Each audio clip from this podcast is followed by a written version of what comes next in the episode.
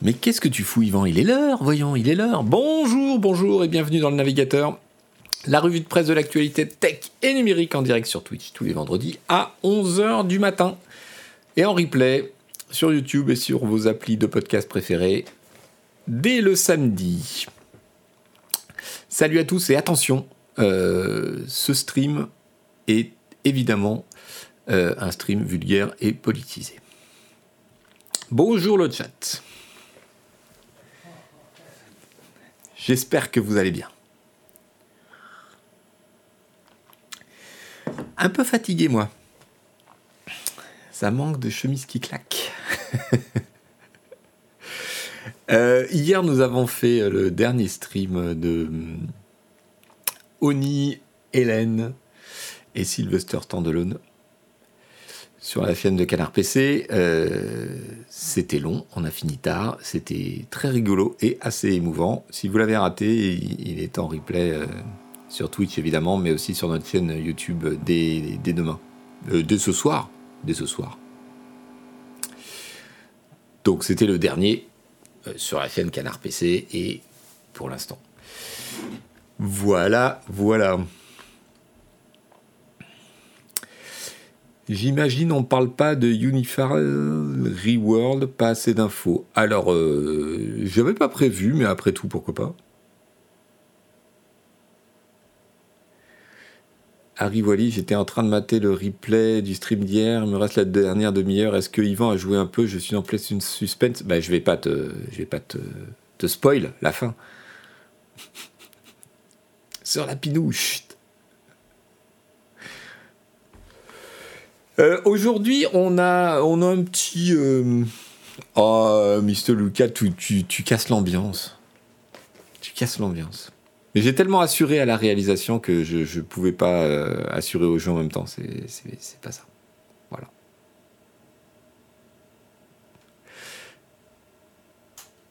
Bien le bonjour à tout le monde. Salut Ruben, salut petit Fred. merci pour les abos. Drame 4815, Anonymous Gifter, merci. Eiffel d'élu.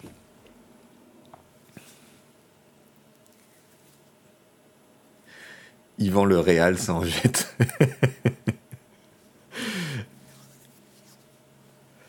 Crazy Broadcasting Ivan. Voilà, c'est mon nouveau, euh, c'est mon nouveau surnom. Euh, je vous disais donc, aujourd'hui on va causer un peu euh, de l'embarras de la tech par rapport aux questions d'avortement euh, suite, vous savez, au revirement de la Cour suprême aux États-Unis. On, on, a une petite dépêche à société de presse assez rigolote sur la Corée du Nord et les crypto-monnaies. Euh, on va parler un peu de YouTube parce qu'il y a Bungie qui s'est lancé dans un procès contre un YouTuber et qui lui réclame euh, plus de 7 millions de dollars. On va voir ensemble pourquoi. Et, plein d'autres trucs. Évidemment, on fait un, on fait un détour par euh, les cryptos, les NFT. Voilà. Fratus qui dit combien? Oui. 7,6 millions de dollars. Bungie réclame un YouTuber. Est-ce qu'on va parler de Gamecult? On peut parler de Gamecult, j'avais pas prévu de le faire, c'est vrai. Euh, donc c'est quoi l'info? L'info c'est que le groupe euh, TF1 qui possède l'entité qui possède Gamecult, en fait euh, Gamecult faisait partie d'un groupe multimédia qui s'appelait New Web, qui a été racheté par TF1, qui l'a mis dans une structure qui s'appelle Unify, et TF1 a décidé de vendre euh, cette structure. On l'a appris cette semaine. Les intéressés aussi l'ont appris cette semaine. Euh, de vendre cette structure à une boîte qui s'appelle Reworld Media. Euh, donc cette structure Unify, c'est une grosse structure, c'est plus de 300 personnes. Il y a dedans tous les sites web de ex-New Web, donc Marmiton, Au Féminin, Les Numériques et Gamecult, et plein d'autres que j'oublie. Euh, Reward Media, alors si vous connaissez pas, comment vous dire, faites une petite recherche internet. Je vais vous linker un article euh, de Arrêt sur image qui est en accès libre et qui est pas mal sur la question. Voilà.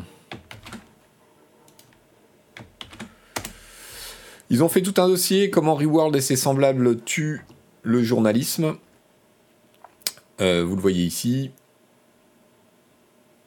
Euh, ils, sont, ils ont fait un peu le, la une parce qu'ils ont racheté Science et Vie euh, il y a un an, ce qui a conduit au départ de toute la rédaction qui a fondé un nouveau magazine qui s'appelle Epsilon. pour tous ces éléments, je vous recommande aussi, tiens, c'est vrai, pourquoi je ne l'ai pas fait avant? C'est idiot. Le Club Indé. J'ai participé donc euh, mercredi dernier au Club Indé euh, sur, euh, sur arrêt sur image. C'est aussi en accès libre. Donc on a discuté de cette question, entre autres, avec, avec les jours, avec euh, l'ancien rédacteur en chef de Mediapart. Euh, on a parlé plein de choses et en invité euh, surprise à la fin de l'émission, il y a eu une petite téléconférence avec un des rédac chefs, un des deux rédac chefs de Epsilon, si ça vous intéresse. Donc en gros, je vous résume le truc. Reworld Media, c'est une agence, c'est pas une boîte de presse, qui rachète des marques de presse, qui ne veut pas de journalistes dedans, euh, donc, euh, bah, les rédac chefs sont renommés directeurs de marque.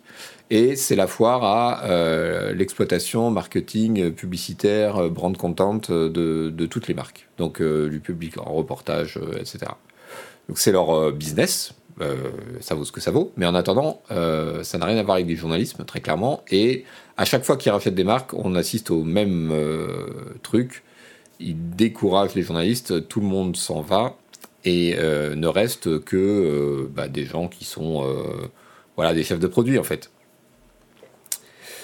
Et qui exploitent les marques, qui les font passer dans une lessiveuse jusqu'à ce qu'il n'y ait plus rien à en tirer.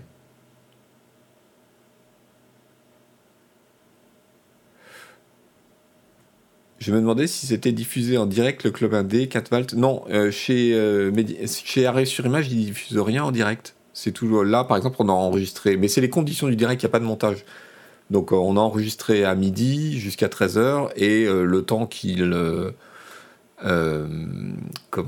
qu'il transforme le fichier et qu'il le mette en ligne, c'est en ligne à 18h quoi. Donc pourquoi est-ce que TF1 vend? Alors la raison officielle c'est qu'ils veulent se vous savez qu'ils sont en plein rachat de M6 Donc, euh, ils disent qu'ils veulent se concentrer sur euh, les contenus audiovisuels. euh, Blue, pourquoi accepte-t-il d'être acheté par Reworld? Mais ils n'ont pas leur mot à dire. Euh, TF1 vend une de ses filiales avec ses marques. Les salariés, on leur demande pas leur avis. D'ailleurs, on les a pas avertis. C'est sorti dans la presse avant qu'ils soient avertis. Donc voilà.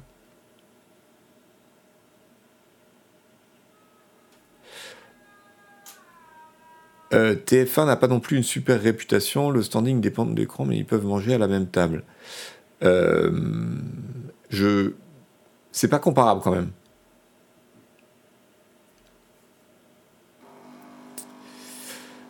Euh, donc qu'est-ce qui va se passer aujourd'hui? Les, les salariés doivent avoir une réunion, je ne sais pas si c'était hier ou aujourd'hui, euh, mais en gros, on sait ce qui va se passer, c'est-à-dire que ça va prendre quelques mois. Euh, on annonce que ça pourrait être réalisé d'ici octobre. Ça me paraît le minimum. Minimum, c'est 4 mois parce qu'il faut que les instances de représentation du personnel de TF1 euh, soient consultées, donnent un, avis. Il y a, TF1, c'est une boîte cotée, c'est une grosse boîte. Il y a toute une strate de, choses à faire légalement avant que la vente puisse être effective. Donc oui, 4 mois, c'est un minimum. Euh, c'est 4 à 6 mois pour ce genre de, ce truc. Euh, donc en attendant, eh ben, Gamecube va continuer à travailler chez TF1 et va petit à petit organiser le passage euh, vers Reworld. Voilà.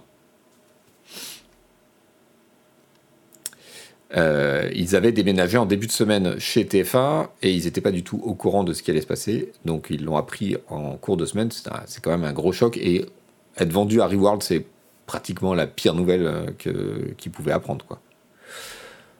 Donc on me dit Unify chez TF1 était déficitaire, je n'en ai aucune idée. vraiment. C'est, assez difficile quand on est extérieur de savoir réellement ce qui se passe dans un gros roux comme ça avec une comptabilité, comptabilité analytique. C'est assez facile en, fonction de la façon dont on compte de faire apparaître une filiale comme euh, bénéficiaire ou déficitaire. Ça dépend, euh, de, ça dépend combien vous lui faites payer euh, de part du loyer du groupe, ça dépend combien vous lui faites payer les services internes du groupe. tout ça, c'est. Voilà, il y, a, beaucoup de marre. En fonction de la façon dont c'est fait, les choses peuvent changer. Salut Crazy Warthog. HBK Live, en gros, ça sent pas bon, mais on verra quoi qui se passe exactement dans les mois à venir. Euh, oui, non, mais on sait ce qui va se passer. On sait ce qui va se passer. Ils vont ouvrir une clause de session. Euh, tous les journalistes qui peuvent se le permettre euh, ont intérêt à la prendre chez Gamecult parce que leur travail n'aura absolument plus rien à voir avec ce qu'ils faisaient auparavant. Voilà, c'est ce qui va se passer, c'est tout à fait clair. C'est la fin du Gamecult qu'on a connu. Et bien sûr, dans un premier temps, ils vont tous dire que pas du tout, que Gamecult est un joyau, qu'ils ont tout à fait l'intention de préserver ça, que machin, que truc. Mais c'est pas du tout ce qui va se passer. Est-ce qu'il reste un espoir qu'ils ne fassent pas comme Science et Vie? Non, il reste aucun espoir qu'ils ne fassent pas comme Science et Vie. Ils ont toujours fait comme ça pour tous les médias qu'ils ont achetés. Ils ne vont certainement pas faire une exception pour Gamecult qui n'est plus qu'une partie de les numériques.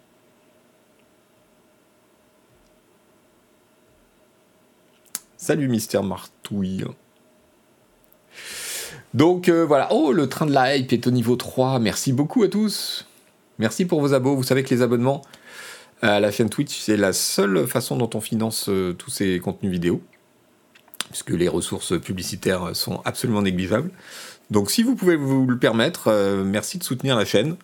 et si vous nous regardez gratuitement sur YouTube ou par podcast et que un jour vous pouvez le permettre, passez faire un tour sur la chaîne Twitch et euh, donnez un petit abo d'un mois. Et si vous êtes abonné Prime, évidemment, vous avez droit à un abonnement gratuit tous les mois. Donc si vous nous donnez à nous, c'est nous qu'on prend les sous. Et vous, ça vous coûte rien. Voilà, voilà. Karamazo Gâteau, salut. Junglight, bonjour. Alpha Blue Light, je suis abonné GK, je coupe mon abo dès que ça arrive. Canard, la mise en place de l'abo numérique au mois, c'est pas encore en place. Non, c'est en cours c'est en cours. On est en train de changer de prestataire de, de, de, transactions financières pour pouvoir le mettre en place. J'espère, j'espère le mettre en place avant la fin de l'année. en vrai, j'espère le mettre en place à la rentrée, euh, mais je suis prudent, donc je dis avant la fin de l'année.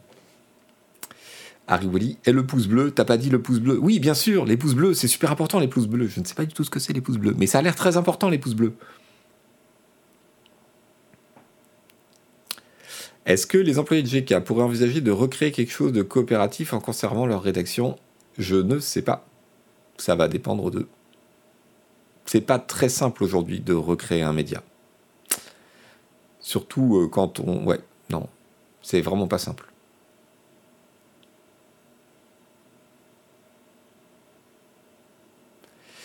Isual, merci, salut à toi. L'émission d'arrêt sur Emma, j'ai un très bon passage sur un certain article de Canard PC à la fin. Euh, oui, il se trouve que j'ai un peu spoilé un article qui sort aujourd'hui. Les numériques a pas mal baissé depuis qu'ils sont dans le giron de TF1. Ils ont une bonne poignée de casseroles dans leurs tests. Euh, alors, renard spatial, les polémiques autour des numériques, ça fait un moment que ça dure quand même. Hein. Ça date pas de TF1.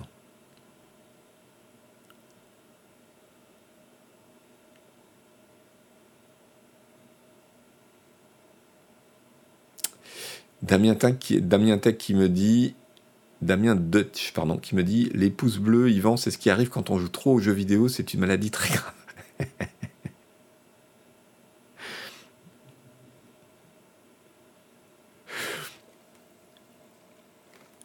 Bon, j'ai des trucs à vous vendre. Aujourd'hui paraît euh, le nouveau Canard PC.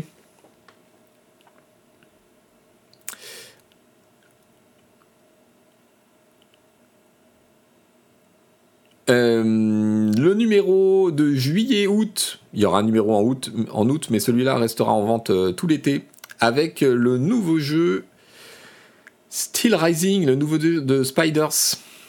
Euh, qui est un truc assez étrange euh, qui se passe à Paris, dans un Paris euh, décalé. Avec aussi tout un dossier sur le jeu vidéo en France. Et puis l'article dont, dont, je parlais tout à l'heure, que j'ai mentionné chez Array sur Image, qui est un article sur le malaise de la simulation militaire face à la guerre en Ukraine. Très intéressant, signé Isual. Donc euh, voilà, c'est en vente sur la boutique si vous préférez la vente par correspondance. Euh, ça doit être dispo sur les applis numériques dès aujourd'hui. Et ce sera disponible chez vos marchands de journaux tout l'été. Cet été, cet été, cet été, nous avons aussi... Ah oui, je, vous donne le lien bien sûr si vous voulez consulter le sommaire cet été, nous avons aussi un nouveau canard PC hardware avec une nouvelle formule pour fêter les 13 ans du magazine. Nouvelle formule, donc euh, petite retouche de maquette, quelques nouvelles rubriques, euh, une nouvelle couve. Que, que nous devons tout ça à ce cher monsieur Chat. Donc comme vous le voyez en couve, un gros dossier assez technique sur les supercalculateurs, vous allez apprendre beaucoup beaucoup de choses. Euh, un dossier très intéressant sur la consommation électrique. Est-ce est-ce que vraiment on tue la planète en, regardant Netflix? Est-ce que vraiment on sauve les dauphins en vidant euh, sa boîte mail, euh, des, mails?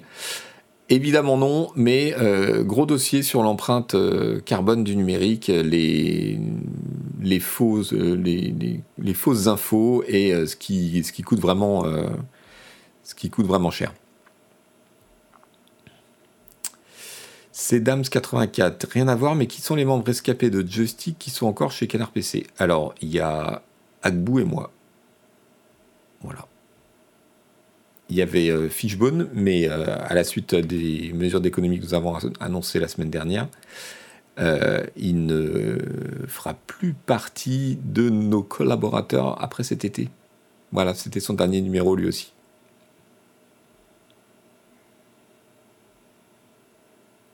Bou et moi, on dirait le nom d'une comédie française. voilà le canard PC hardware.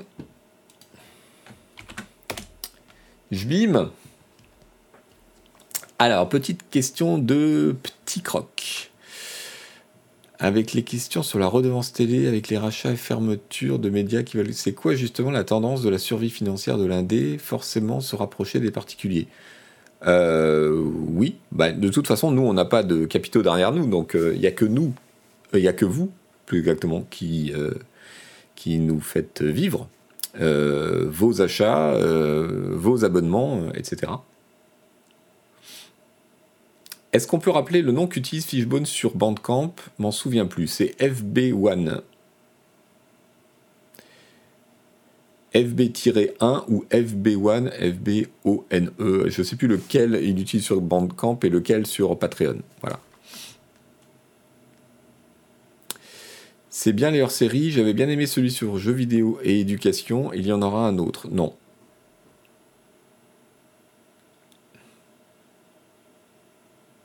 Voilà, il y a du vomi qui vous met dans le chat les adresses de Fishbone pour sa musique. Très bien. Euh, pour votre info, j'ai aussi participé au podcast de Libé Silence on joue, qui normalement devrait, devrait euh, paraître aujourd'hui. Euh, alors, est-ce qu'ils l'ont mis en ligne déjà? Silence on joue. on dirait que non, c'est pas encore en ligne. Donc ça devrait arriver aujourd'hui à un moment ou un autre. Euh, c'était une émission très intéressante. On a parlé beaucoup, beaucoup de Reward Media et du rachat de, donc, euh, de Gamecult, les numériques et tout ça, avec l'équipe de Silence en Joue et aussi euh, Force Rose, alias Sophie Krupa, du magazine JV. on a parlé de la presse indé, de nos difficultés respectives et de Reward. Voilà. Donc je vous recommande d'aller jeter un œil au podcast Silence on joue chez Libé. Alors, Nagbava me dit il est sorti sur le flux RSS le podcast. Eh ben voilà.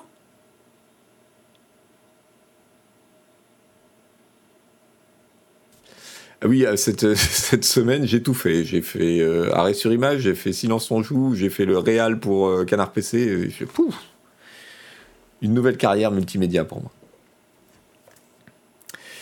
Et évidemment, Kazarja, je suis comme toi, beaucoup de cœur à Gamecult. On pense très très très fort à ceux qui ont pris cette nouvelle sur la tête cette semaine et qui doivent être ultra deg.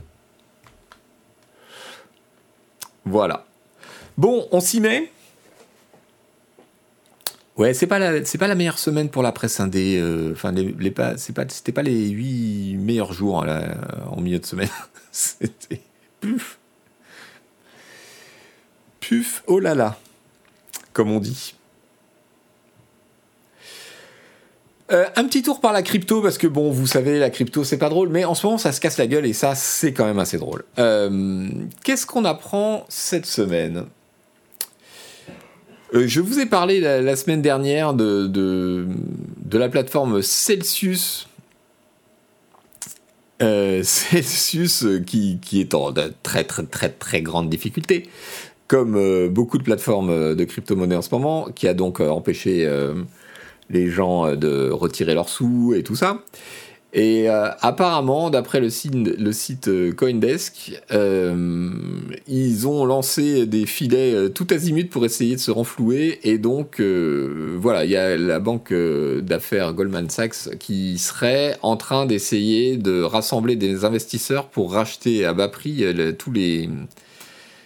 tous les capitaux et les, monnaies restantes, enfin les, assets restants de Celsius. Euh, on parle de 2 milliards quand même. Et apparemment, euh, ce serait euh, avec une, une décote énorme.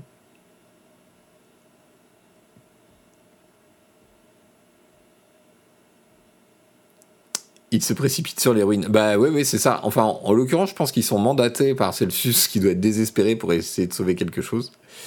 donc voilà.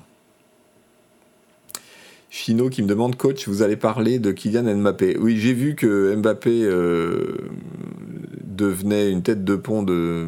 Enfin, une tête de gondole de Sorare, le, truc euh, NFT, euh, carte, Panini de foot, là. Et honnêtement, j'ai super pas envie d'en parler. Mbappé qui a pris des positions que je trouvais très bien contre les paris sportifs et tout, et qui se retrouve mêlé à Sorare. Bon. Je, je, voilà, j'ai envie de croire que c'est un manque d'information.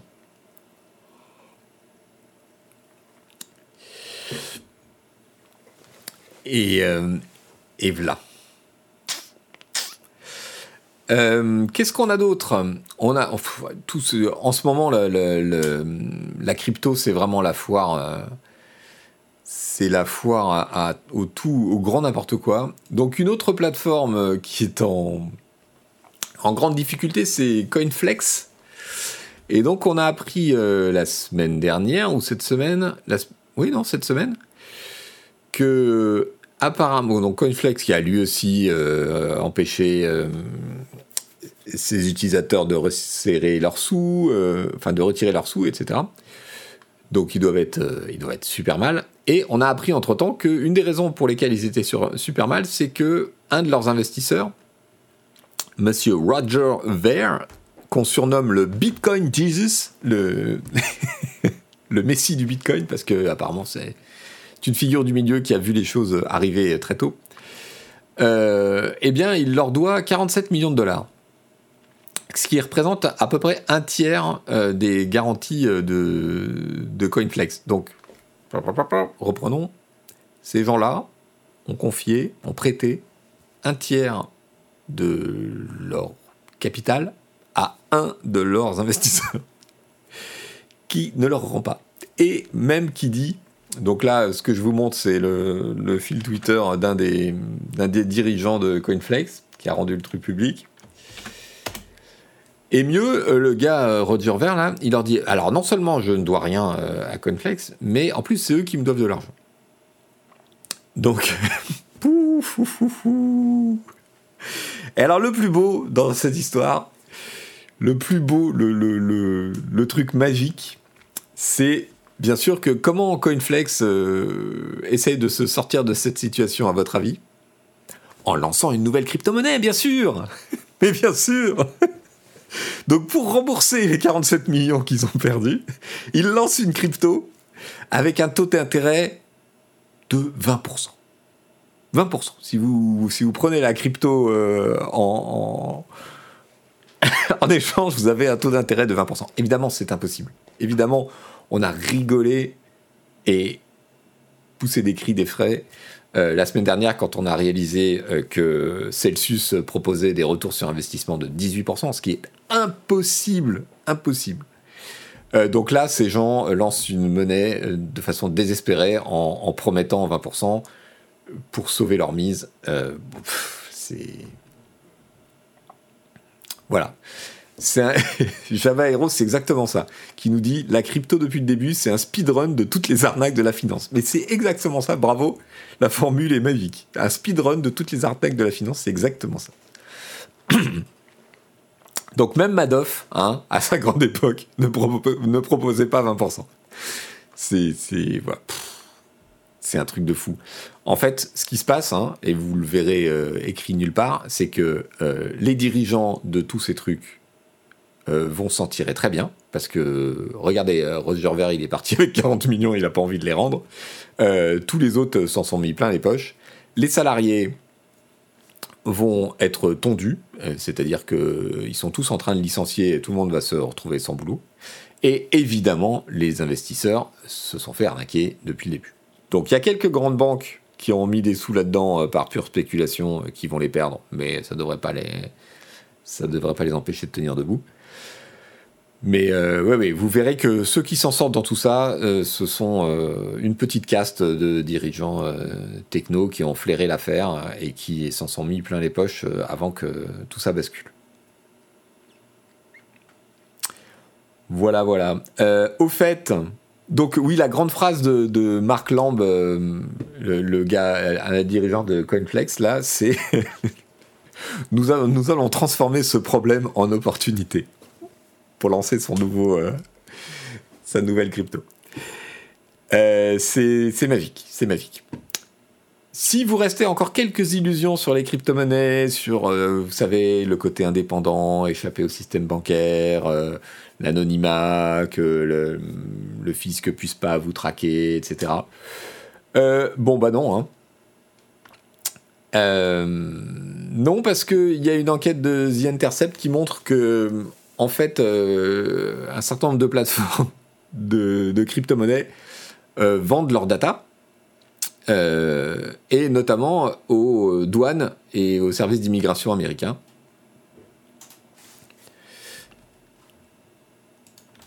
Donc c'est très rigolo et apparemment inclus là-dedans il y a des données de géolocalisation. Je ne sais pas comment ils se sont démerdés. Ils ont dû croiser deux sets de data.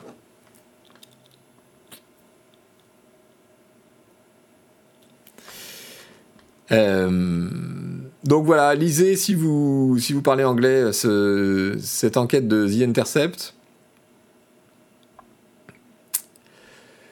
qui montre que bah voilà, l'activité secondaire d'un certain nombre de plateformes et notamment euh, Coinbase, euh, c'est de vendre des analytics qui permettent d'avoir toutes sortes de renseignements sur ses utilisateurs euh, et de traquer euh, ce qui se passe euh, dans leur truc. Et ils, ont des contrats.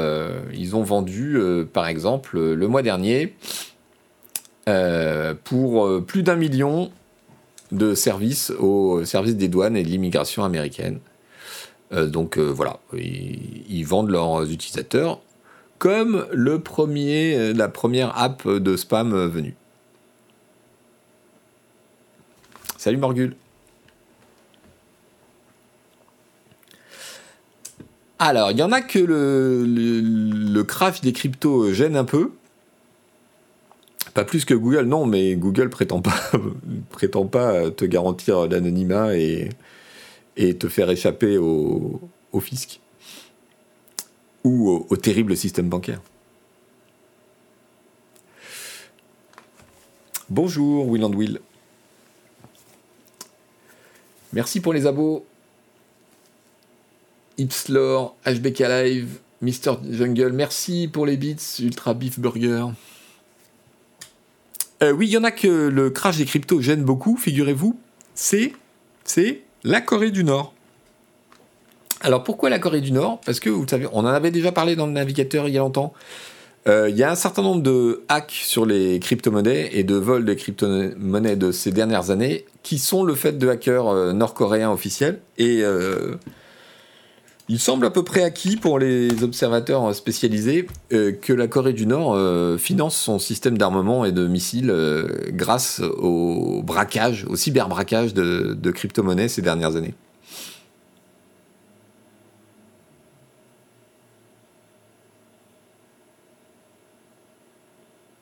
Salut Toll TV.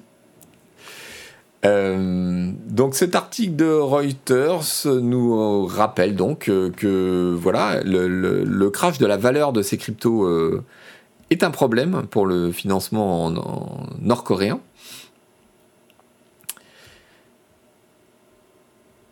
On estime que euh,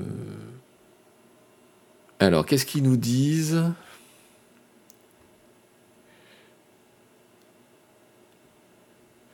Donc on estime que la Corée du Nord a volé, a réalisé 49 euh, braquages ou hacks entre 2017 et 2021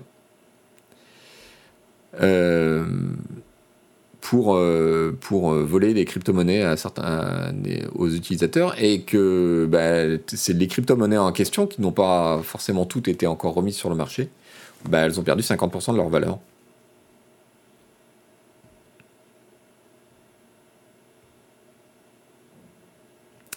Fratus nous dit d'ailleurs les Russes n'ont pas investi aussi dans les cryptos pour se protéger des sanctions. Alors il y a eu pas mal de, rumeurs et d'articles au début de la guerre euh, de Russes qui au contraire cherchaient à se débarrasser des cryptos qu'ils avaient et en fait euh, ils en avaient trop pour euh, le peu de liquidité du marché. C'est bien beau de piquer des cryptos, mais il faut pouvoir acheter avec. Il y a encore des vendeurs qui les acceptent. Euh, alors aujourd'hui, ça doit être un problème, mais sinon, oui, le principe de la blockchain, c'est que c'est assez anonymisé, donc euh, tu sais pas forcément que tu achètes des cryptos qui ont été volés. Avec des pirates reconvertis en corsaires. oh non, mais il y aura, tout un zoo autour des cryptos, ça c'est clair.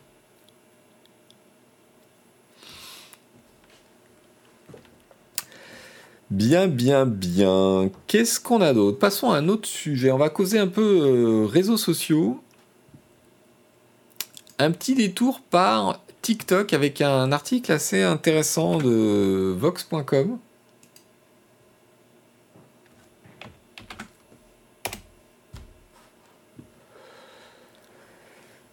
Pourquoi est-ce que cet article m'a intéressé euh, Il est intitulé euh, C'est le monde de TikTok, est-ce que la télévision peut vivre dedans?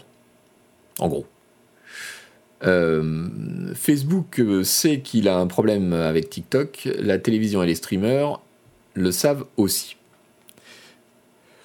Bon, c'est un article qui retrace un peu bon, euh, qui, remet au, comment dire, au premier plan l'écrasant succès de TikTok et l'inquiétude que cela suscite euh, tant auprès des autres réseaux sociaux, Facebook et Co, euh, que auprès de, du, comment des fournisseurs de contenu d'une manière générale, et de la télévision et du cinéma en particulier. Parce que effectivement, euh, TikTok a un succès absolument énorme. Le temps passé devant TikTok euh, par utilisateur euh, bat des records et bat tous les standards des autres réseaux sociaux. Donc la plateforme est devenue en quelque sorte incontournable. L'article de Vox remet un peu fait un peu le portrait de comment les différentes industries euh, finalement s'adaptent et euh, plutôt que de combattre TikTok, on finit par euh, essayer de l'utiliser, d'en prendre leur parti pour la promo des émissions, des films, de la musique, etc. Du coup, bon, c'est assez intéressant et ça m'a fait penser, ça m'a fait penser à hum, comment dire, au début de YouTube et à quel point le monde a changé, quoi. Euh, YouTube a été lancé en 2005. On est en 2022, donc ça fait quoi ça? Ça fait 17 ans? Euh, et au début de YouTube, euh, la télévision a essayé juste de flinguer le site en fait.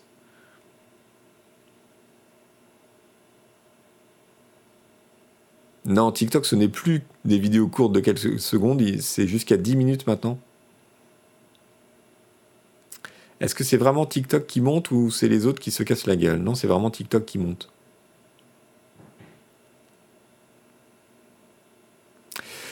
Oui, donc je vous disais, et ça m'a. L'article, le site d'ailleurs, ça m'a rappelé euh, cette histoire. Peut-être que les plus anciens d'entre vous s'en souviennent. Euh, d'un événement. J'ai retrouvé un article euh, du Hollywood euh, Reporter qui, en 2017, rappelait ce qui s'était passé. Un des premiers signaux que YouTube allait être une plateforme qui compte et qui a provoqué une certaine alarme chez Hollywood est arrivé en 2006. C'est quand un sketch du Saturday Night Live euh, a eu un succès énorme sur la plateforme. Quelqu'un l'avait uploadé et il a, il a eu un succès absolument gigantesque sur la plateforme. Et au lieu de, euh, comment dire, euh, essayer d'en prendre leur parti, on était en 2005, les, attitudes n'étaient pas du tout les mêmes. Eh bien, les chaînes, et notamment NBC, ont fait un procès à YouTube pour, pour piratage, en fait parce qu'il reprenait euh, les vidéos.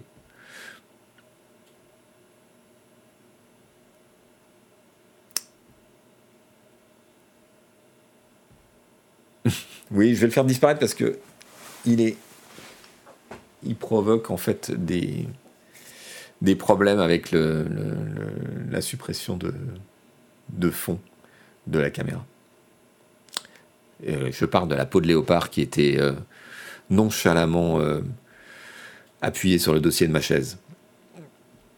À l'époque, il n'y avait pas de pub sur YouTube. Euh, bah, c'était le lancement de la plateforme, donc euh, il y avait beaucoup, beaucoup de choses qui manquaient. Et les, les, créateurs de YouTube utilisaient sciemment le fait que certains utilisateurs pirataient des contenus à droite et à gauche pour faire monter la notoriété de la plateforme. Donc, donc c'est tout à fait, c'était tout à fait légitime de la part de, tous les autres acteurs de, de s'arracher les cheveux en disant mais c'est pas possible que YouTube prenne gratos notre contenu et le balance à tout le monde alors que nous on a un business dessus quoi. Mais du coup ça m'a rappelé à quel point le monde a changé, à quel point les mentalités euh, ont évolué, à quel point aujourd'hui tous les acteurs de la vidéo euh, ont bien ancré le fait que euh, voilà, les réseaux sociaux, c'est aussi une opportunité et que maintenant, euh, bah, une chaîne de télévision, elle va utiliser TikTok pour faire la promo de shows, d'émissions, de, séries chez elle, plutôt que de le combattre. Alors que, eh ben, il y a 15 ans, il fallait absolument combattre et tuer YouTube si possible. C'est aussi pour ça que YouTube a pu être acheté par Google, parce qu'il commençait à accumuler un certain nombre de procès euh, en cours et de, de, très très sérieux problèmes.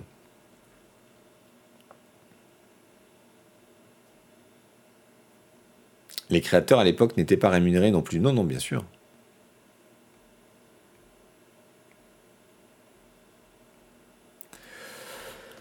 Voilà, donc pour ceux qui ont pu connaître euh, cette époque, euh, je vous rappelle euh, cette anecdote. Donc le, sketch en question, en fait, c'était un, rap, improvisé façon Beastie Boys de mecs super énervés, lutte contre la société, qui expliquaient qu'ils allaient aller acheter des, gâteaux avant de regarder un film dans leur canapé. Enfin, il y avait un décalage. Le, côté comique, c'était le décalage entre l'utilisation du format du rap, euh, du ton et de l'énervement et euh, les paroles et ce qu'il racontait.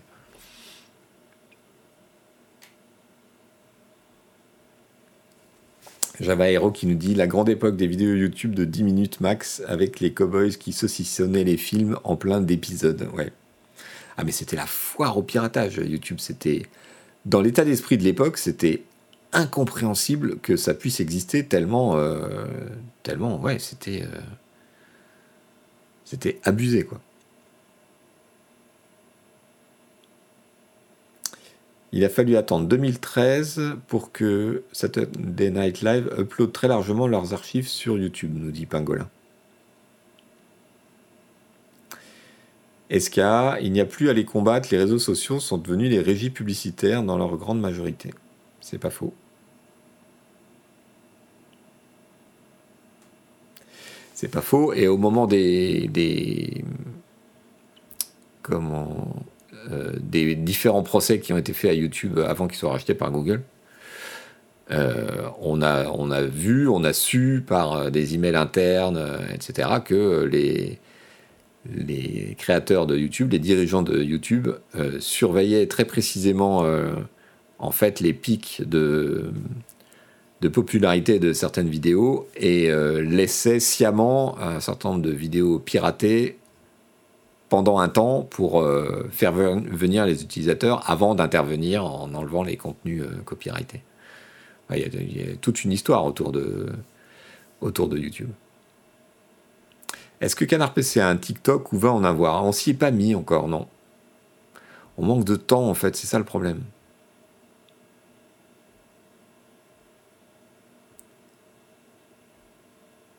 Canard PC aura un TikTok dans 10 ans que ce sera Asbin.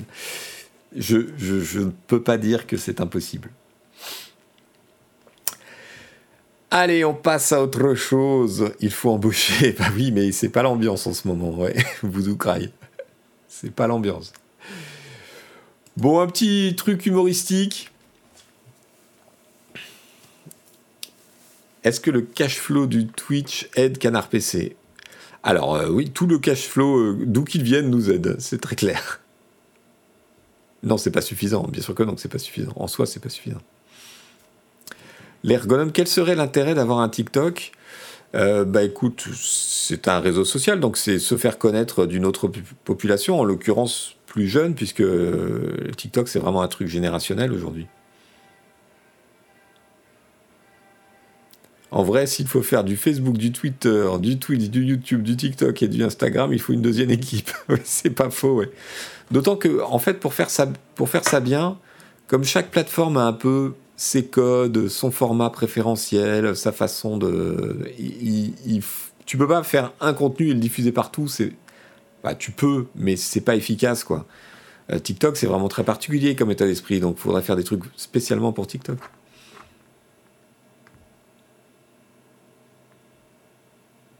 Des conventions de jeux vidéo et de jeux de plateau en présentiel. Mais ça, c'est un, autre métier.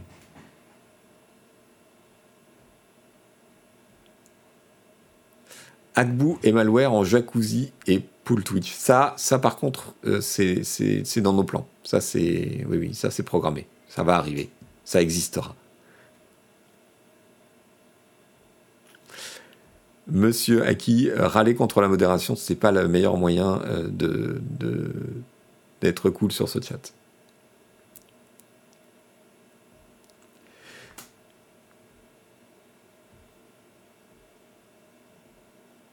Twitch, c'est quelle population? Il paraît qu'il y a beaucoup de quadras.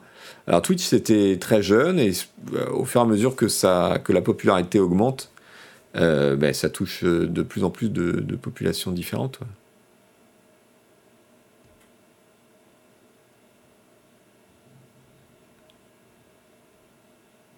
En tout cas, le format jeu en groupe autour du canapé, ça marche très bien, comme hier, nous dit Katvalt. Ouais, c'était sympa hier.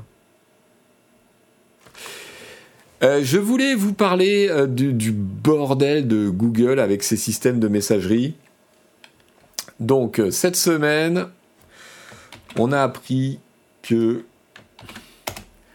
Google Hangouts va fermer en novembre prochain et que donc Google est en train de pousser tous les utilisateurs mobiles de Hangouts vers chat.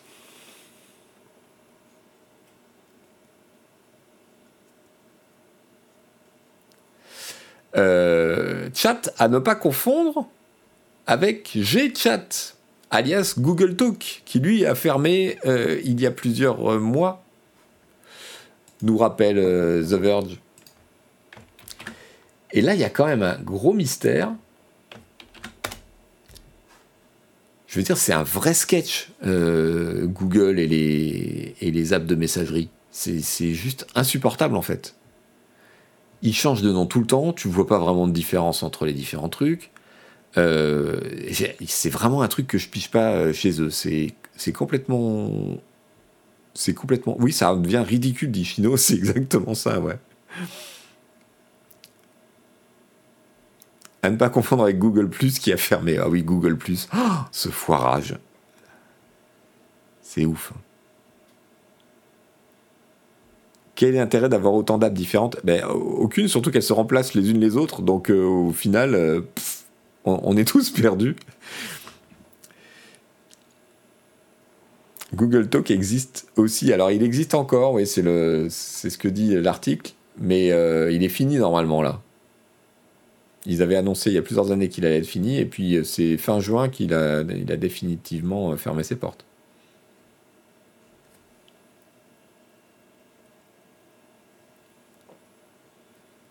peu près, en même temps, à peu près tous les services Google ont été un échec. Ah non, Gmail, c'est un succès euh, incroyable. Et la suite Doc, c'est aussi un succès absolument incroyable. Et ils ont même fermé des trucs qui marchaient bien. Google Reader, voilà, Nag Bava, moi je suis, euh, je suis en deuil de Google Reader depuis euh, des années. Il y a un site Kill by Google qui recense les services fermés par la boîte, c'est interminable, dit Pangolin. Oui, je, connaissais le site, effectivement.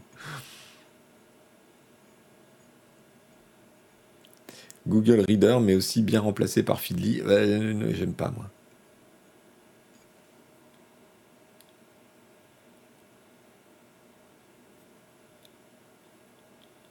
Bientôt le retour de Stadia, dit Black Valk. Je ne crois pas.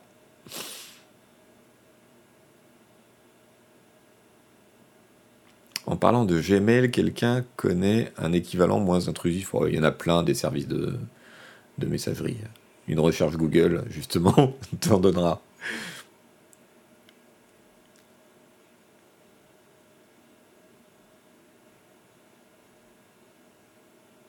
ProtonMail, c'est payant, je crois.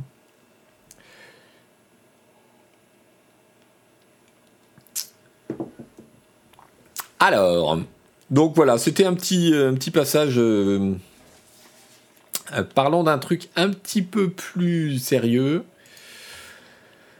Il y a tout un débat en ce moment aux États-Unis. Bon, vous le savez, la Cour suprême a, changé la jurisprudence concernant le droit à l'avortement, qui n'est donc plus protégé fédéralement, mais qui dépend des États entre eux. Et plein d'États américains ont aussitôt fait passer des lois pour l'interdire ou le réduire. La question n'est pas euh, de savoir pour ou contre l'avortement, évidemment, c'est pas le sujet du chat. Euh, c'est d'examiner comment euh, les réseaux sociaux s'en sortent et il y a toute une polémique en ce moment autour de Facebook et, Instagram. Donc là, vous avez une dépêche de l'Associated Press qui nous dit que Instagram cache ou fait disparaître les posts qui mentionne l'avortement. Euh, il y a une enquête du même type chez Vice qui concerne un autre truc. C'est la pilule abortive, enfin la pilule du lendemain, comme on appelle ça chez nous, qui est, elle, autorisée par euh, l'Agence fédérale du médicament. Donc, euh, on peut envoyer par la poste des, on peut commander par la poste des pilules du lendemain partout aux États-Unis, mais Facebook et Instagram censurent les conversations qui mentionnent cette possibilité. On se demande bien pourquoi. Et je voulais vous mentionner plus particulièrement, pour voir le nœud du problème, ce tweet de Fred Gutenberg qui nous dit que, en gros, euh, voilà, les, un journaliste d'Associated Press qui a euh, fait des tests, et donc il a écrit sur Facebook euh, un post disant si vous me donnez votre adresse, je vous envoie une pilule du lendemain. Le post a été censuré immédiatement par Facebook, il a disparu. Il a écrit la même chose en disant si je vous envoie eh ben, un flingue, si vous me donnez votre adresse, je vous envoie un flingue, le poste est resté. Euh, si vous me donnez votre adresse, je vous envoie de la weed, euh, de l'herbe, de la marijuana, euh, le poste est resté aussi. Donc il semble que, et c'est le, c'est le sujet de l'enquête complète d'Associated Press sur la question, il semble que Facebook, donc Meta, qui chapeaute Facebook et Instagram, euh, et choisi de euh, taguer euh, plus précisément que les autres les postes qui mentionnent l'avortement. Pour les retirer ou les flaguer immédiatement comme poste à problème. et ils ne montent pas autant de zèle pour d'autres choses. C'est bien, c'est bien là le problème et le, débat autour de cette question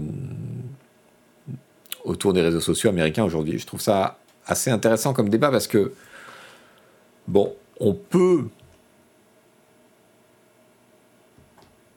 On peut. Euh, Egon, ben, vu que l'avortement est interdit au niveau fédéral. Oui, non, mais c'est pour ça qu'ils testent euh, la pilule du lendemain, qui elle n'est pas interdite, et le fait d'envoyer par courrier la pilule du lendemain euh, est autorisé partout dans le pays. C'est bien ça le problème. Donc, euh, donc voilà. On peut imaginer qu'effectivement, euh, étant donné la polarisation du débat, si je me mets à la place des équipes de modération de Facebook, étant donné la polarisation du débat et la violence des échanges aujourd'hui euh, dans la société américaine autour de ça,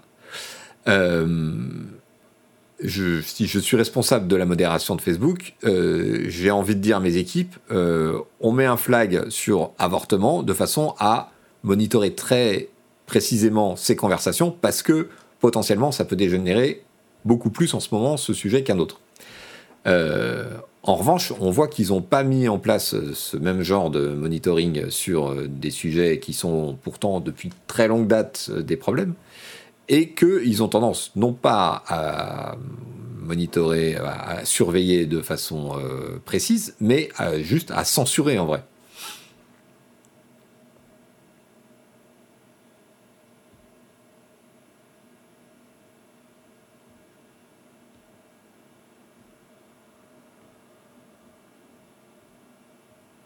Je mélange peut-être la pilule abortive euh, et la pilule du lendemain. Je ne sais pas exactement ce qui, ce qu'il, comment dire,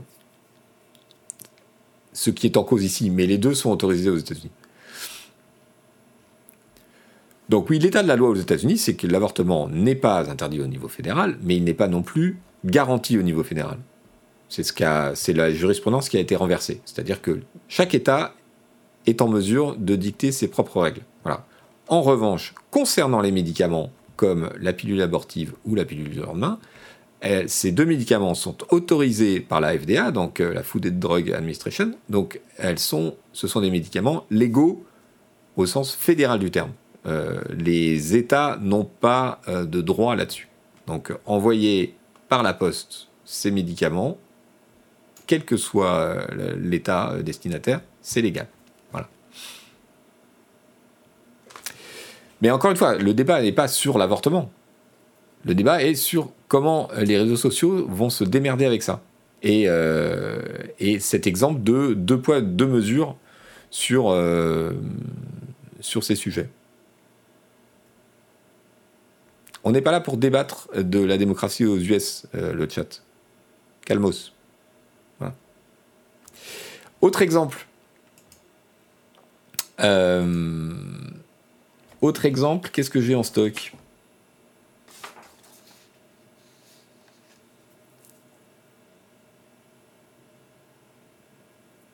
Ah oui, je voulais vous en parler parce que le problème c'est pas uniquement les réseaux sociaux. On en avait déjà parlé dans le navigateur. Le problème c'est euh, plus large que ça. Par exemple, il y a euh, tout, un, tout un souci avec euh, les apps qui permettent de suivre son cycle menstruel. ces apps sont très populaires. Il y a beaucoup, beaucoup de femmes américaines qui les utilisent pour suivre leur cycle euh, et savoir à quel moment elles sont fécondes, etc. Euh, or, il se trouve que ce sont des données ultra sensibles, que beaucoup de ces apps sont des apps gratuites et qu'elles vendent leurs données. Et dans une logique euh, de changement des règles et des lois sur l'avortement, ces données deviennent extrêmement sensibles. Et elles peuvent être achetées par des gens qui veulent surveiller si les femmes se font avorter ou pas. Si ces gens sont capables d'acheter les données, et notamment euh, toutes les données concernant le cycle des femmes, et observer des anomalies, euh, ils sont capables euh, d'en déduire s'il il y a eu potentiellement un avortement ou pas. Donc, donc c'est un gros problème. Et je vous rappelle, on en avait déjà parlé ici euh, il y a plusieurs mois, cet article de Vice, pour vous dire à quel point le problème est tout à fait concret. Donc ça, c'est un vieil article de Vice qui, date de mai et qui explique qu'il y a des data brokers. Donc ce sont ces firmes qui achètent hum, les data à plein d'interlocuteurs, dont les apps gratuites, dont des sites web, dont tout un tas de choses, dont le métier c'est d'acheter ces différentes datas, de faire des recoupements et de vendre des bundles. Et ils vendent des bundles euh, sur euh, qui est allé, donc avec euh, géolocalisation, sur les gens qui sont allés visiter les cliniques d'avortement ou simplement le, comment on appelle ça en France le planning, quoi, ce qui, permet de gérer la contraception et tout ça. Donc vous voyez que c'est un problème extrêmement, concret. Euh, on peut imaginer des groupes euh, mal intentionnés euh, qui veulent, ou des États, qui veulent, les États au sens État américain, le planning familial, voilà,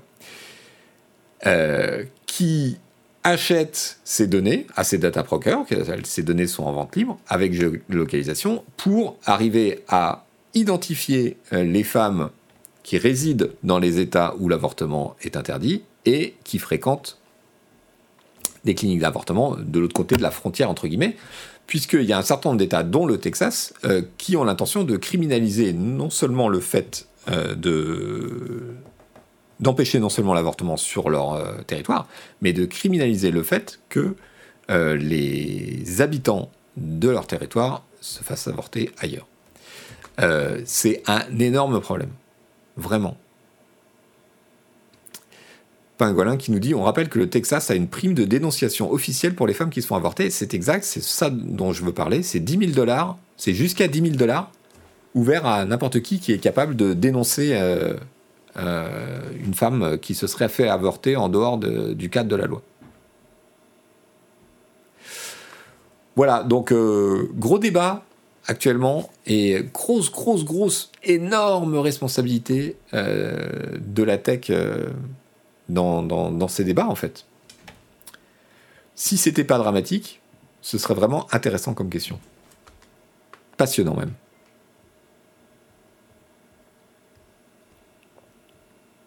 La délation est légale aux États-Unis, bien sûr, oui, oui, tout à fait. Euh, il y a des chasseurs de primes.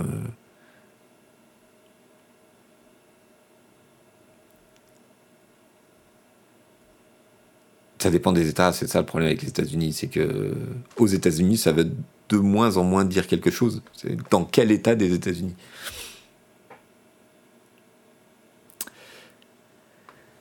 En France aussi, dans certaines conditions. Euh, c'est une, une, obligation de dénoncer un crime si tu en as connaissance.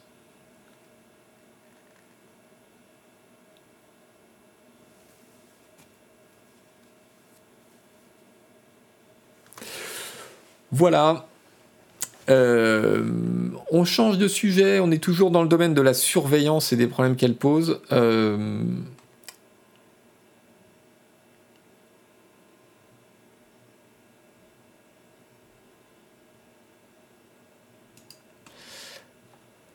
euh, j'ai trouvé cet article du Los Angeles Times assez intéressant.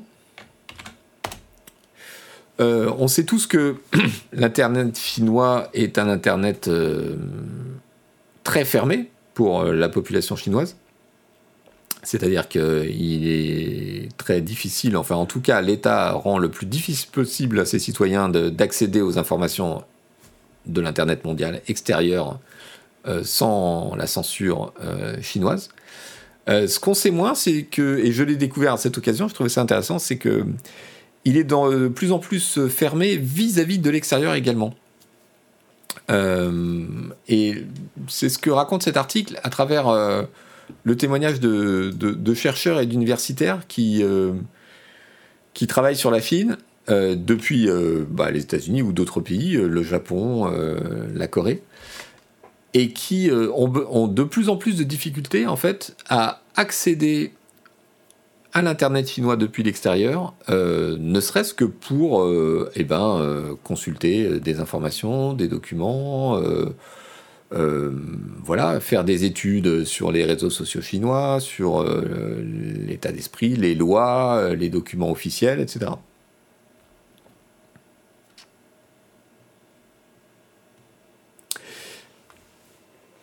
Du coup, alors c'est vrai que c'est un sujet un petit peu pointu, mais c'est assez marrant de voir que euh, finalement il y a comme un effet miroir d'une d'une même problématique.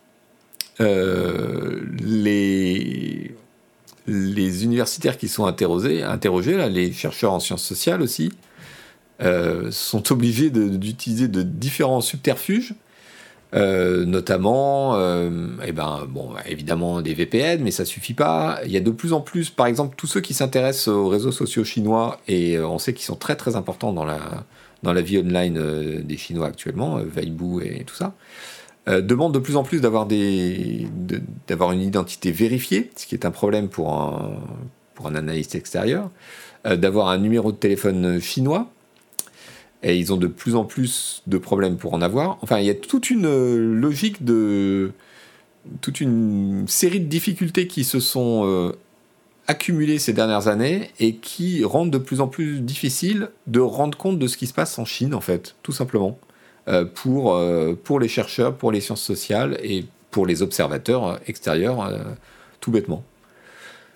Donc voilà, moi j'ai trouvé ça très intéressant et notamment sur le fait que c'est en fin d'article, vous verrez si ça vous intéresse. Il y a pas mal de chercheurs qui disent euh, aux journalistes qui viennent les interroger euh, et qui leur demandent mais du coup comment vous faites, etc. Ben, les chercheurs leur disent ben, je peux pas vous dire comment je fais parce que les quelques trucs qui fonctionnent encore, euh, si c'est si c'est publié, ça va être fermé tout de suite. Les autorités chinoises sont très attentives à ce qui est publié, à la façon dont ça se passe, et ils expliquent que euh, aujourd'hui, quand ils euh, trouvent un accès et qu'ils ont accès à des, à des documents euh, qui ne sont pas des documents confidentiels pour les Chinois, mais qui sont juste difficiles à, à, accéder depuis l'extérieur, ils sont obligés de tout sauvegarder immédiatement, de faire des backups de tout ce qu'ils veulent, de tout ce qu'ils voient, des copies d'écran sur le moment, parce que souvent, dans les heures, dans les jours qui suivent leur accès, euh, eh ben c'est coupé. Et la surveillance euh, a repéré qu'il y avait un accès extérieur et donc euh, a, mis un, stop au petit trou de souris qu'ils avaient trouvé pour, pour y aller. Donc ça devient de plus en plus difficile. Ils se plaignent que l'espionnage est difficile. Mais c'est pas de l'espionnage. Enfin, tu vois, si moi je j'accède euh, au site d'une université, euh, du ministère de la Santé euh, américain qui sont publics, c'est pas de l'espionnage. On est, on est bien au-delà de, de la définition de l'espionnage.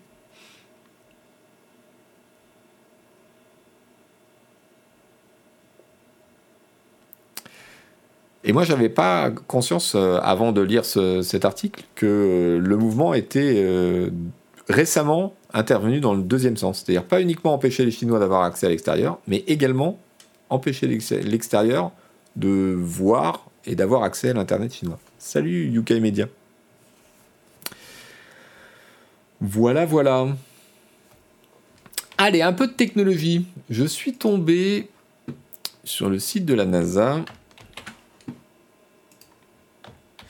sur ceci. Euh, un satellite de reconnaissance euh, en orbite de la Lune de la NASA a remarqué un impact euh, bizarre sur la surface de la Lune, un double impact. Et alors je regarde ça, je, lis l'article et je me dis mais c'est ok d'accord, il y a un cratère, c'est une fusée qui s'est écrasée, et l'article dit ah mais c'est inhabituel, c'est une fusée euh, euh, qui n'était pas construite comme euh, comme on pensait, puisque ça fait un double cratère, donc ça veut dire qu'il y a à la fois de la masse à l'avant de la fusée et à l'arrière, etc. Et en lisant l'article, j'ai réalisé le truc, c'est qu'en fait une fusée s'est écrasée sur la Lune et on ne sait pas d'où elle vient. Dieu vomit exactement. Qui a lancé cette fusée On ne sait pas. C'est un truc de fou quand même.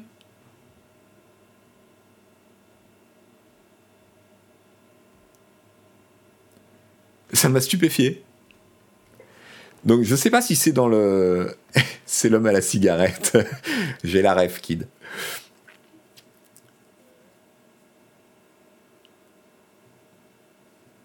les Chinois ou les Russes, je sais pas. Ou peut-être c'est un bout d'une fusée SpaceX ou d'une fusée de. Je, ne sais pas. Frédéric dit Ça rassure de savoir qu'on peut lancer des trucs dans l'espace sans que personne ne le sache. Ben moi, ça me rassure pas en fait.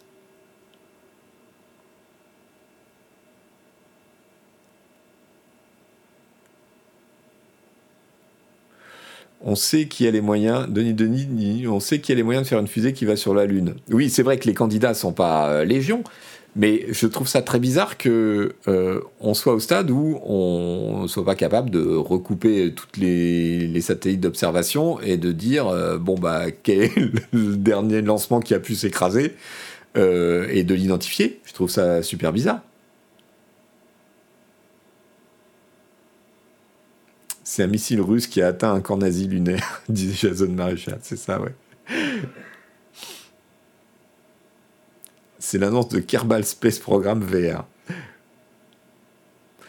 Donc, bon, que la NASA ne sache pas, c'est une chose. Je pense qu'il y a bien une agence de renseignement dans le monde qui sait. Enfin, ceux qui l'ont lancé savent, mais euh, je veux dire, à part ceux qui l'ont lancé. Donc, je trouve ça, j'ai trouvé ça très curieux c'est les pénalties de Dibadjou et de Mbappé qui sont arrivés en même temps et ça refuse. Très bien, j'aime beaucoup.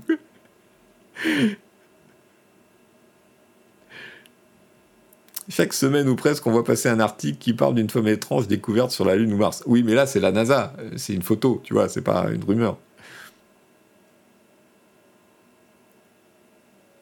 C'est peut-être très vieux, genre guerre, froide. je, aucune idée. Honnêtement, aucune idée.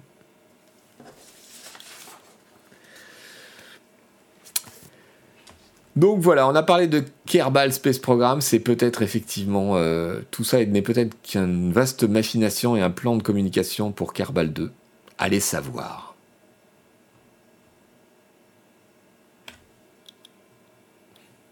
Donc en attendant, l'article de la NASA dit euh, qu'il n'y a pas d'autres exemples d'impact de, roquettes sur la Lune qui provoquent un double cratère. Donc il y a quand même un mystère dans cette histoire.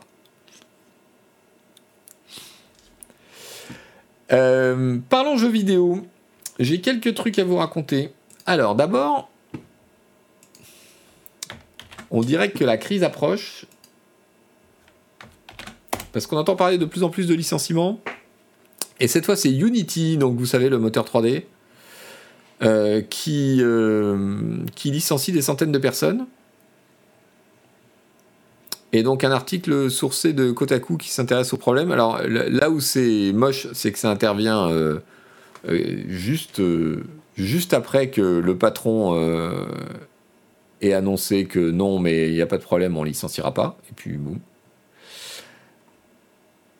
ça intervient aussi après toute une vague de, de rachats de Unity qui a acheté d'autres boîtes, parfois pour des, pour des montants astronomiques. Vous savez, on en a parlé ici. Ils ont racheté la boîte d'effets spéciaux euh, de Peter Jackson euh, qui avait fait le, le Seigneur des Anneaux euh, pour des milliards de dollars. Donc, donc voilà, on ne sait pas trop ce qui se passe. Mais les, les, les, enquêtes des journalistes disent qu'il y a 300 ou 400 personnes qui ont perdu ou vont perdre leur boulot.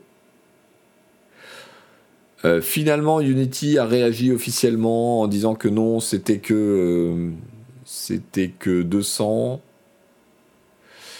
euh, je crois. Voilà, Unity a dit au site protocole que ça va que les licenciements concernent 200 personnes, soit 4% de de ses effectifs. C'est déjà pas mal, hein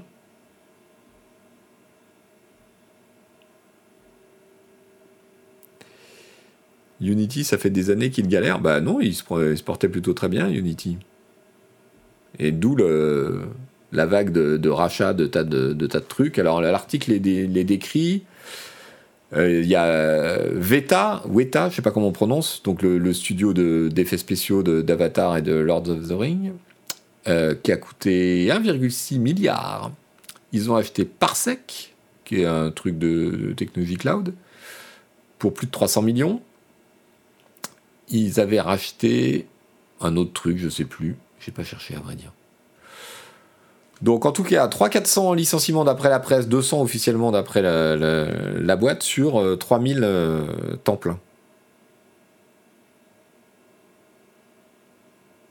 Non, ils n'ont pas donné d'explication pour l'instant. Est-ce qu'il faut mettre en opposition acquisition et licenciement? Je ne sais pas. Ça peut être le signe que les acquisitions euh, étaient mal, euh, étaient mal évaluées, que ça n'a pas tourné comme on voudrait. Oui, ils ont racheté Speed, Speedtree, mais c'est pas ça qui leur a coûté un milliard, je pense, euh, Ratamouille.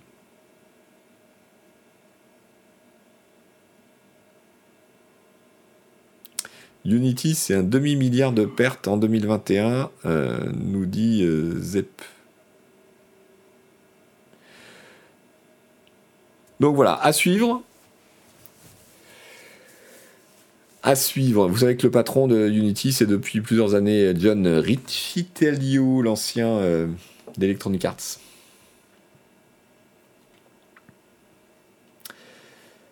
Alors, on en arrive à un autre, euh, une autre anecdote du jeu vidéo. Comment Bungie en vient à faire un procès à un YouTuber et à lui réclamer 7,6 millions de dollars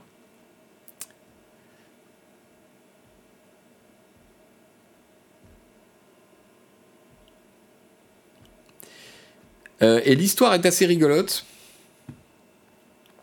Donc, euh, en fait, euh, si Bungie attaque le youtubeur en question,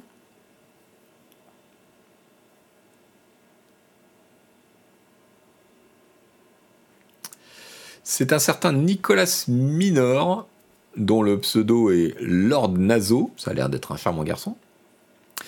et en fait, s'il est attaqué, c'est parce qu'il a envoyé des, faux euh, DMCS, c'est-à-dire des, fausses. Euh, des faux avertissements de violation de copyright à d'autres youtubeurs au nom en se faisant passer pour euh, Bungie et Destiny.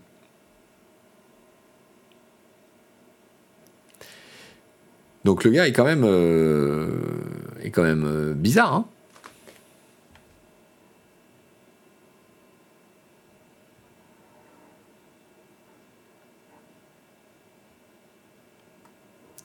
Donc ce qui se serait passé, c'est que euh, Minor en, euh, question euh, s'est pris un, DMCA parce qu'il a uploadé une, bande originale de Destiny euh, qui n'avait pas le droit de, de uploader.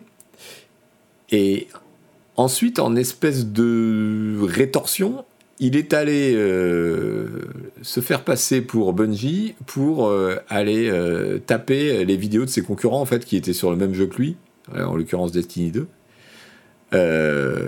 pour leur faire enlever ou démonétiser des vidéos de façon tout à fait frauduleuse. C'est pourquoi, pour être le seul à faire du contenu, mais je ne sais pas. Il n'a pas donné ses motivations pour l'instant.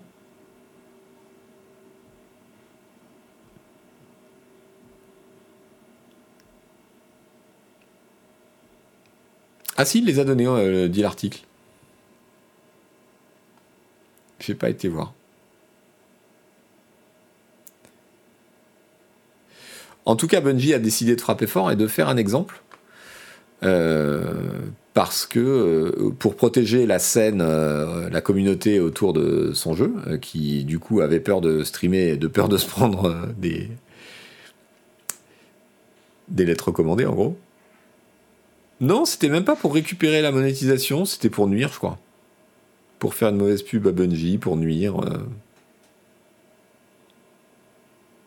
Tonton Yo-Yo, je vais arrêter d'en faire, du coup. Oui, je pense que c'est plus sûr. bon, ce qui m'a frappé, c'est le montant. Alors évidemment, c'est ce qu'ils réclament, c'est pas forcément ce qu'ils obtiendront. Mais euh, on a parlé hier des procès contre ceux qui font des logiciels de piratage et qui pourrissent les jeux. En, en permettant euh, des hacks euh, qui sont de la triche. Et eh bien aujourd'hui, voilà, euh, on se retrouve avec cette situation un peu curieuse.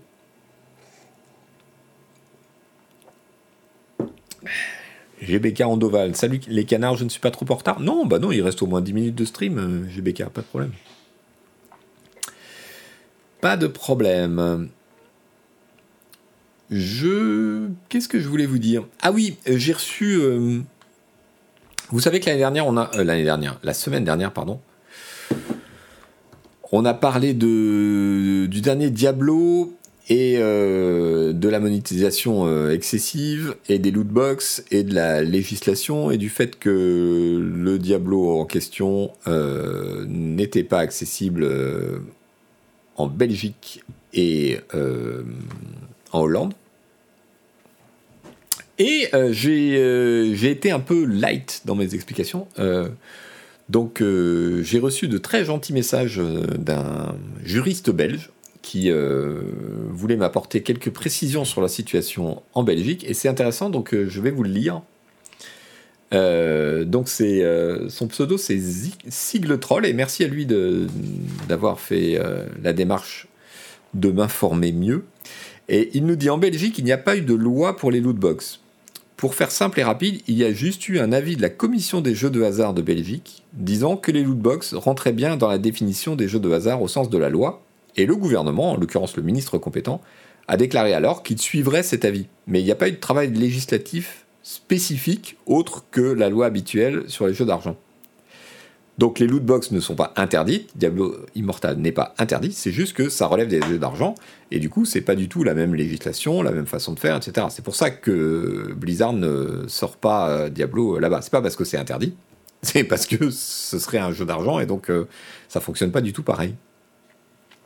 Et euh, Sig me fait remarquer que c'est exactement le même cas en France, c'est-à-dire que c'est exactement le même cas. Non, justement, c'est un cas similaire en France, mais pas tout à fait pareil. C'est que chez nous, la commission des jeux d'argent a dit euh, attention, ça ressemble vachement, mais il manque un élément clé pour caractériser le fait que les lootbox sont des jeux d'argent. Donc pour l'instant, on peut rien faire.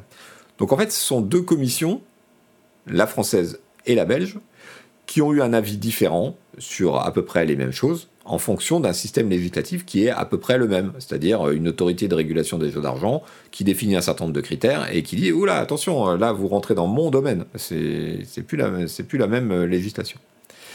Euh, donc voilà, je pense que c'était important de le préciser parce qu'effectivement, euh, j'ai dû dire en stream que Diablo a été interdit en Belgique et en Hollande. Il n'est pas interdit, c'est Blizzard qui a choisi de ne pas le sortir. Parce que sinon, ils étaient opérateurs de jeux d'argent et c'est toute une autre construction euh, juridique. Et euh, la semaine dernière aussi, on a détaillé l'état de la législation en France, où je vous citais un article du Monde qui en parlait, et qui disait qu'il y a des points de droit sur lesquels on peut aller attaquer les loot box, même si ce ne sont pas des jeux d'argent. Sur la tromperie au consommateur, sur le fait de ne pas afficher le prix réel du jeu au final, etc. etc. Il, y a, il beaucoup de choses à faire si on en a la volonté. La volonté, elle, est, elle existait en Belgique, c'est-à-dire que la commission a dit euh, bah, pour nous, ça relève des jeux d'argent, et le gouvernement a suivi. Il aurait pu aussi ne pas suivre. Yoxotot, ils auraient eu le droit de, le sortir sans les lootbox. Alors, ça me paraît compliqué parce que c'est une clé du jeu, mais euh, ils ont même le droit de le sortir avec. C'est juste qu'ils doivent euh, se définir comme un opérateur de jeux d'argent, ce qui les arrange pas du tout, évidemment. Spirda, vive la Belgique. Eux, au moins, ils ont protégé les consommateurs. Combien de temps ça va prendre en France? Ben oui, c'est une question que je me pose aussi parce que je pense qu'il y a un vrai problème avec ça. Est-ce qu'on sait si la Commission française est soumise à la pression de certains lobbies? Non, il n'y a, pas de raison de penser ça. Au contraire, ils ont émis euh, un avis très très critique. C'était en 2000, euh, c'était avant 2020, je sais plus. J'en ai parlé la semaine dernière.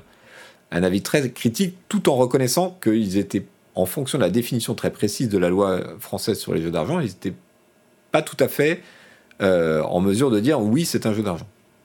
Mais ils ont émis un avis qui était très critique, puisqu'ils disaient ça emprunte tous les mécanismes psychologiques, machin, il manque juste un élément qui est le fait de pouvoir convertir ces gains en argent réel. Euh, qui en fait existe, mais par des biais détournés, pas par le biais du fournisseur du jeu.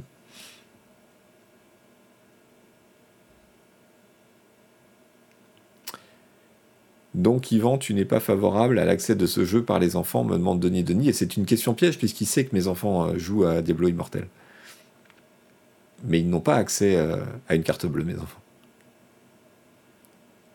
Donc le problème ne se pose pas en fait.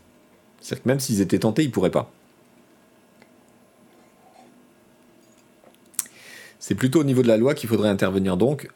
oui, on pourrait assouplir la définition de ce qu'est un jeu d'argent, et peut-être que c'est une piste.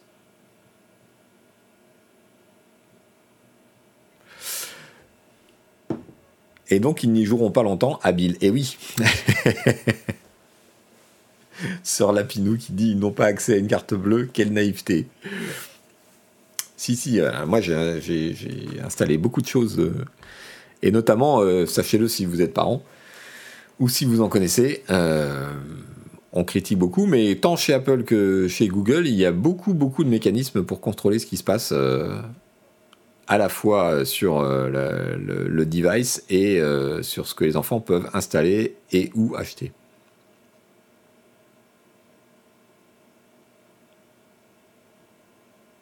Quel âge ont mes enfants? 10 et 13.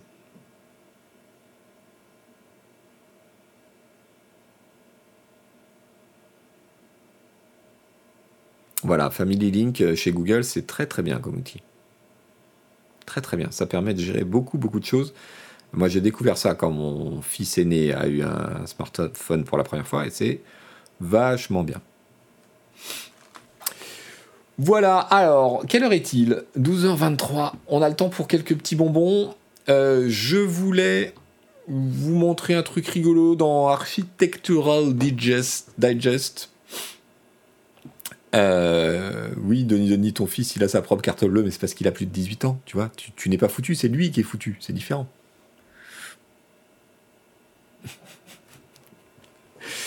Euh, donc, architecturaldigest.com qui nous fait un top 12 des maisons les plus bizarres du monde. Donc, voilà une maison en forme de canard qui s'appelle The Big Duck, très très original. Une maison en forme de panier d'osier. C'est quand même badass. C'était un siège social d'entreprise. c'est assez curieux, hein euh, apparemment, euh, ça a été un temps un hôtel de luxe et maintenant c'est de nouveau à vendre. Euh, une maison en forme de tapis pour un musée national du tapis. Ok.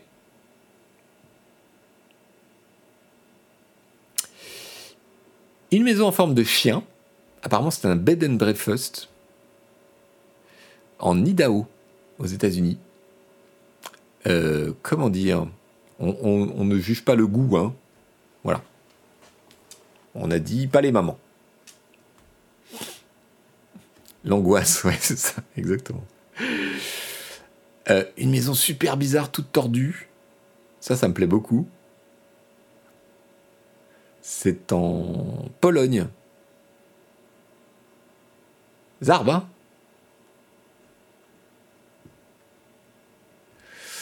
euh, un truc très étrange aussi à Mexico City. Le Quetzalcoatl euh, Nest, le nid de Quetzalcoatl. L'architecte avait fumé. ah mais là, là sur, sur les, les 12 exemples, il y a des architectes qui méritent euh, le bannissement, hein, honnêtement. Euh, au Chili, euh, la maison mère d'une compagnie de transport. Alors, j'ai pas compris tout de suite pourquoi c'était étrange, mais en fait, vous voyez, c'est un immeuble moderne qu'ils ont construit dans un immeuble ancien dont ils n'ont gardé que le tour. Voilà, ils ont gardé juste la façade en pierre et à l'intérieur, ils ont foutu un building tout en, vitre. Je trouve ça assez intéressant. Euh, là, bon, là, je crois que c'est peine de mort. Hein. On est d'accord. Une maison en forme de poisson euh, en Inde pour la National Fishery Development Board, donc le bureau de développement de, la pêche nationale. Au direct au Newf. Euh, une guitare, hein Bon, ça c'est.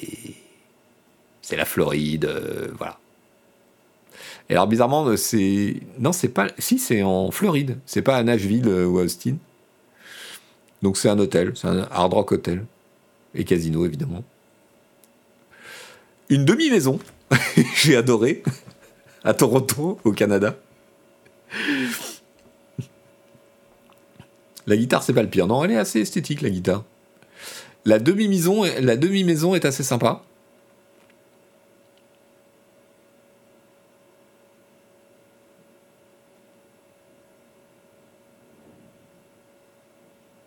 Voilà, donc apparemment, euh, c'est juste parce qu'ils n'avaient pas. Les, promoteurs de, l'immeuble d'à côté n'ont pas réussi à racheter euh, la demi-maison, donc ils ont coupé. C'est GTA qui glitch, c'est ça. Et bon, celle-là, elle est vraiment, vraiment strange. Donc c'est une, société de, de divertissement pardon, euh, à Orlando qui a donc fait son siège là. Euh, voilà, c'est comme s'il y avait une tornade qui avait pris une baraque, qui l'avait renversée et posée sur une autre. Et là, oui, tu te dis c'était de la bonne. Et la, légende nous dit que la, société euh, en question, là, Wonderworks, a d'autres euh, immeubles dans le pays et qui sont tous euh, comme ça, à l'envers. Est-ce que tu es sûr que ça vient pas d'une IA qui crée des images? Oui. J'espère qu'il peut ouvrir les fenêtres. Oui, je sais pas comment c'est à l'intérieur. Du coup, ça, ça suscite la curiosité parce que tu as envie de te dire, mais euh, ok, mais c'est comment dedans? Euh, Bon, là, c'est des tasses à café. Voilà. Les balcons euh, sont en forme de tasse à café. C'est au Japon. Euh, je vous ai pas filé le lien Si, je sais plus. Je vous mets le lien dans le chat. Voilà qui est fait. Allez, on, va se quitter après une, petite vidéo. Euh, je vous défie de deviner à quoi se prépare euh, cette, euh, cette dame avant la toute fin de la vidéo. Regardez-moi ça.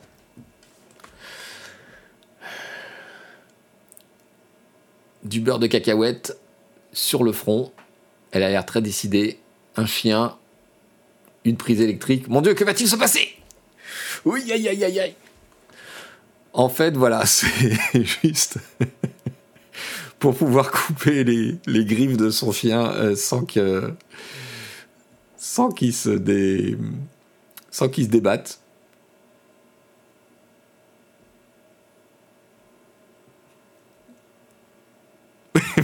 N'importe quoi. Le chat est partagé. J'ai eu peur. Non, non, il ne s'agissait pas d'un avortement.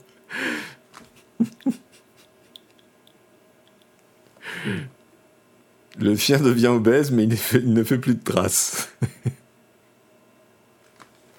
Et il perd, il perd, quelques grammes quand on lui coupe les griffes, mais euh, il, il, gagne quelques kilos en léchant le beurre de cacahuète. Bref, merci à tous d'avoir été là pour ce 21e, cette 21e édition du Navigateur. Et oui, déjà 21 semaines. Euh, salut à tous. On se retrouve, eh ben, vous savez quoi? La semaine prochaine, le vendredi à 11h sur Twitch, sur la chaîne Twitch de Canard PC. Et d'ici là, je vous souhaite évidemment une excellente fin de semaine, un excellent week-end et un bon lundi, hein, parce qu'il est jamais trop tôt pour euh, souhaiter un bon lundi.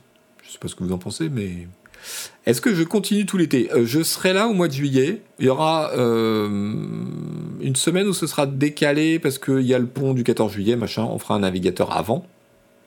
Mais je serai là tout le mois de juillet, donc je pense que je ferai un navigateur, oui, tous les vendredis de juillet. Après, je serai en vacances en août, donc on fera une pause et on retrouvera ça en septembre. Voilà, portez-vous bien, euh, soyez, soyez prudents, vous savez, ou peut-être ne le savez-vous pas, mais l'épidémie de Covid reprend, nous en sommes à la septième vague, et là, tous les curseurs sont super hauts. Donc euh, faites attention, c'est pas le moment de choper ça pour l'été. Voilà, voilà. Allez, ciao à tous, portez-vous bien.